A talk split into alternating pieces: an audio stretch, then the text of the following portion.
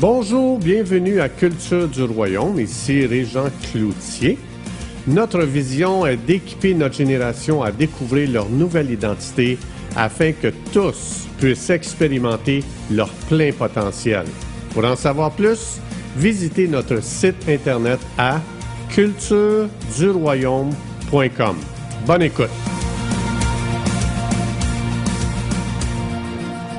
Bonjour, bienvenue à la troisième partie, les trois ciels. Donc, je veux continuer sur le fameux verset d'Éphésiens 2.6, où est-ce que ça dit que le jour où est-ce qu'on est né nouveau, qu'on a reçu Jésus comme notre Sauveur et Seigneur, Dieu nous a assis avec Jésus dans les lieux célestes avec lui.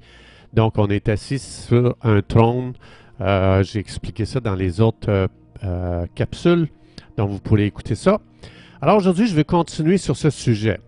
Dieu est omniscient. Ça veut dire que Dieu connaît tout. Dieu n'apprend jamais quoi que ce soit parce qu'il est le créateur. Personne ne le crée. Mais les anges et les humains, eux ne sont pas omniscients. Ça veut dire qu'on ne connaît pas tout parce qu'on a été créé par Dieu. Ça veut dire qu'on est toujours en train d'apprendre. Ça veut dire qu'on va toujours grandir éternellement dans la connaissance. On va apprendre encore et encore, même après, quand on va avoir quitté cette planète, on va être enseigné sur des choses extraordinaires. Mais aujourd'hui, je vais regarder avec vous qu'est-ce que ça implique qu'on est ressuscité avec Jésus euh, dans les lieux célestes. Euh, aujourd'hui, on va voir un mystère extraordinaire concernant les croyants. Vous savez que Paul, euh, c'est le Saint-Esprit qui lui a révélé à Paul dans l'Épître aux Éphésiens, au chapitre 2, verset 6, qui explique que quand Jésus est ressuscité des morts, on est ressuscité avec lui. Donc, Paul euh, explique aux croyants comment Dieu lui a révélé des mystères concernant beaucoup de sujets qui ont été cachés euh, jusqu'à ce que l'Église naisse. Donc, ça veut dire de Adam jusqu'à ce que l'Église naisse, c'est-à-dire après la résurrection de Jésus, c'est là que l'Église est née. Ça veut dire pendant 4000 ans, il y avait des mystères de cachés, euh, comme entre autres euh, l'ange de la grâce, l'Église qui est l'épouse de Jésus. Tout ça n'était pas connu dans l'Ancien Testament. Donc, ça a été révélé dans le Nouveau Testament. Donc, c'est pour ça, même Paul, les révélations qui expliquent, même Pierre et les et les dix autres apôtres qui ont, grandi avec Jésus pendant trois ans et demi ne connaissaient pas autant de révélations que Paul avait reçues parce qu'il avait été enseigné par euh, Jésus lui-même dans le, désert euh, pendant trois ans. Euh, donc, ici, ce qui est vraiment intéressant dans l'épître aux Éphésiens, Paul explique plusieurs révélations que le Saint-Esprit lui a données, que Jésus lui a enseignées lui-même. Puis après en avoir développé quelques-unes, on arrive au chapitre 3, puis voici ce qu'il va dire dans Éphésiens chapitre 3, verset 10. Donc, Paul a expliqué plein de révélations euh, jusqu'à là, là jusqu'au chapitre 3. Puis au verset 10 du chapitre 3, il va dire, le but de tout ce qu'il vient de dire, le but était de dévoiler devant chaque trône et rang des ordres angéliques le royaume céleste euh, dans le royaume céleste, pardon, la sagesse pleine et diverse de Dieu révélée à travers l'Église. Wow! Le Saint-Esprit ici explique que tous les mondes angéliques, y compris ceux très élevés à des très hauts niveaux dans les sphères spirituelles, apprennent les choses, des choses concernant Dieu qu'à travers l'Église et non directement de Dieu. En d'autres mots, les anges reconnaissent la connaissance ou les, révélations qui viennent du troisième ciel versus la, euh, la, connaissance qui vient du premier ou du deuxième ciel.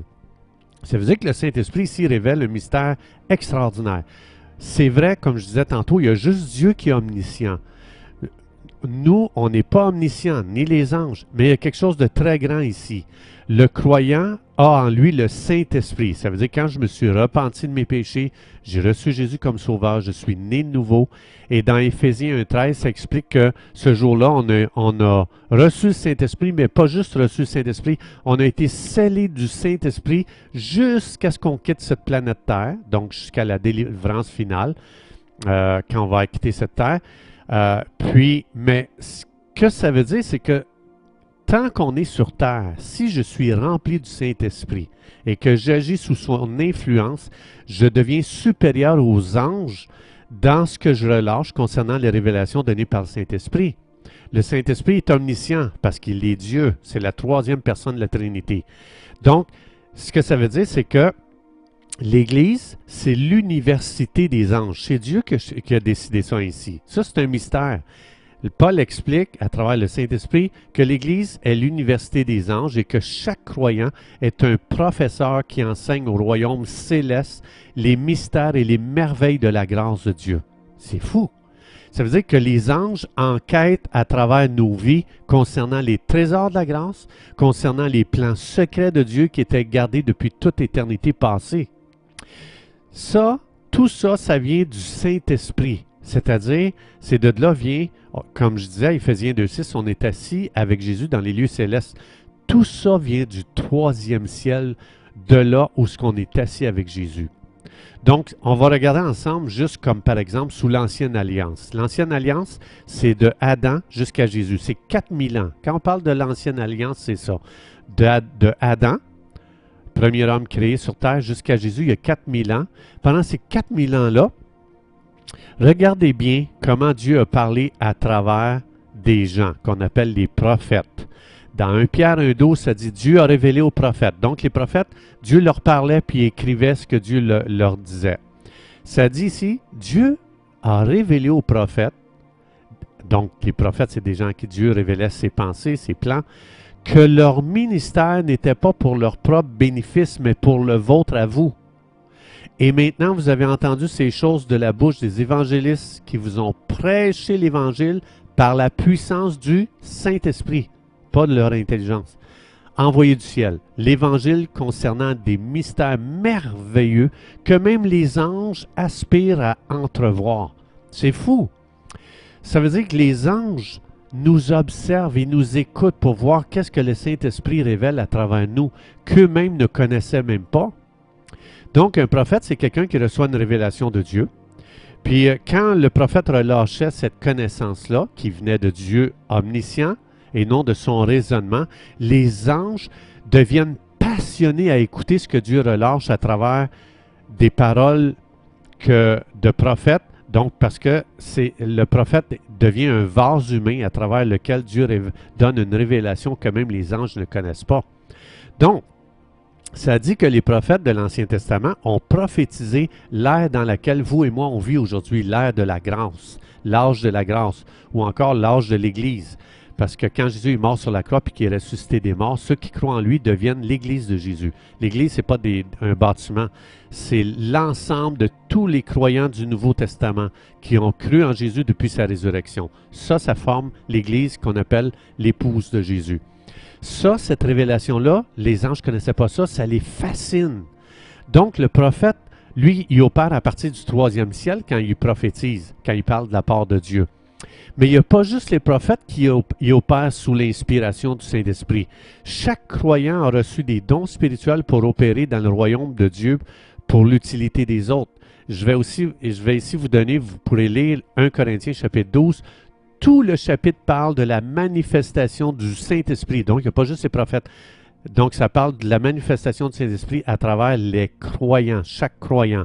Donc, le Saint-Esprit, ça explique qu'il va se manifester de façon différente à travers les dons différents qu'il va donner. Comme par exemple, le Saint-Esprit passe à travers le croyant pour inspirer des paroles de sagesse. Ça vient du troisième ciel. Des paroles de connaissance. Ça vient du troisième ciel. La foi, les guérisons, les miracles, les prophéties, le don des langues, l'interprétation des langues, toutes ces choses viennent du troisième ciel parce que c'est inspiré par le Saint-Esprit que lui est omniscient. Nous ne sommes pas omniscients, mais le Saint-Esprit est omniscient. Donc ça veut dire que toutes ces choses viennent du troisième ciel. C'est pour ça que les anges sont fascinés par l'Église, par les croyants.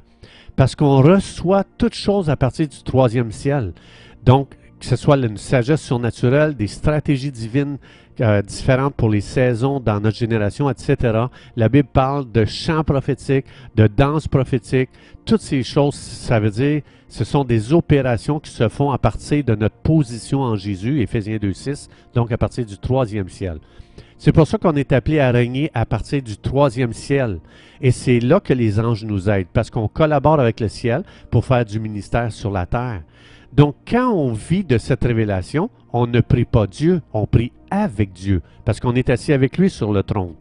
On fait, on fait pas monter les choses de la terre vers le ciel, on fait descendre le ciel sur la terre. C'est ça Jésus a dit. Quand vous priez, priez qu'il en soit sur la terre comme au ciel. Donc, ça veut dire qu'on fait descendre le ciel sur la, sur la terre. Ça veut dire notre point de départ, donc que ce soit nos pensées, que ce soit nos paroles, que ce soit nos actions, ne partent pas de la terre ou du premier ciel. Toute notre activité part du troisième ciel et ça descend vers la terre. Lorsque Jésus a dit de répandre le royaume de Dieu. Et c'est cette activité ou cette connaissance qui vient neutraliser l'activité du deuxième ciel sur la terre.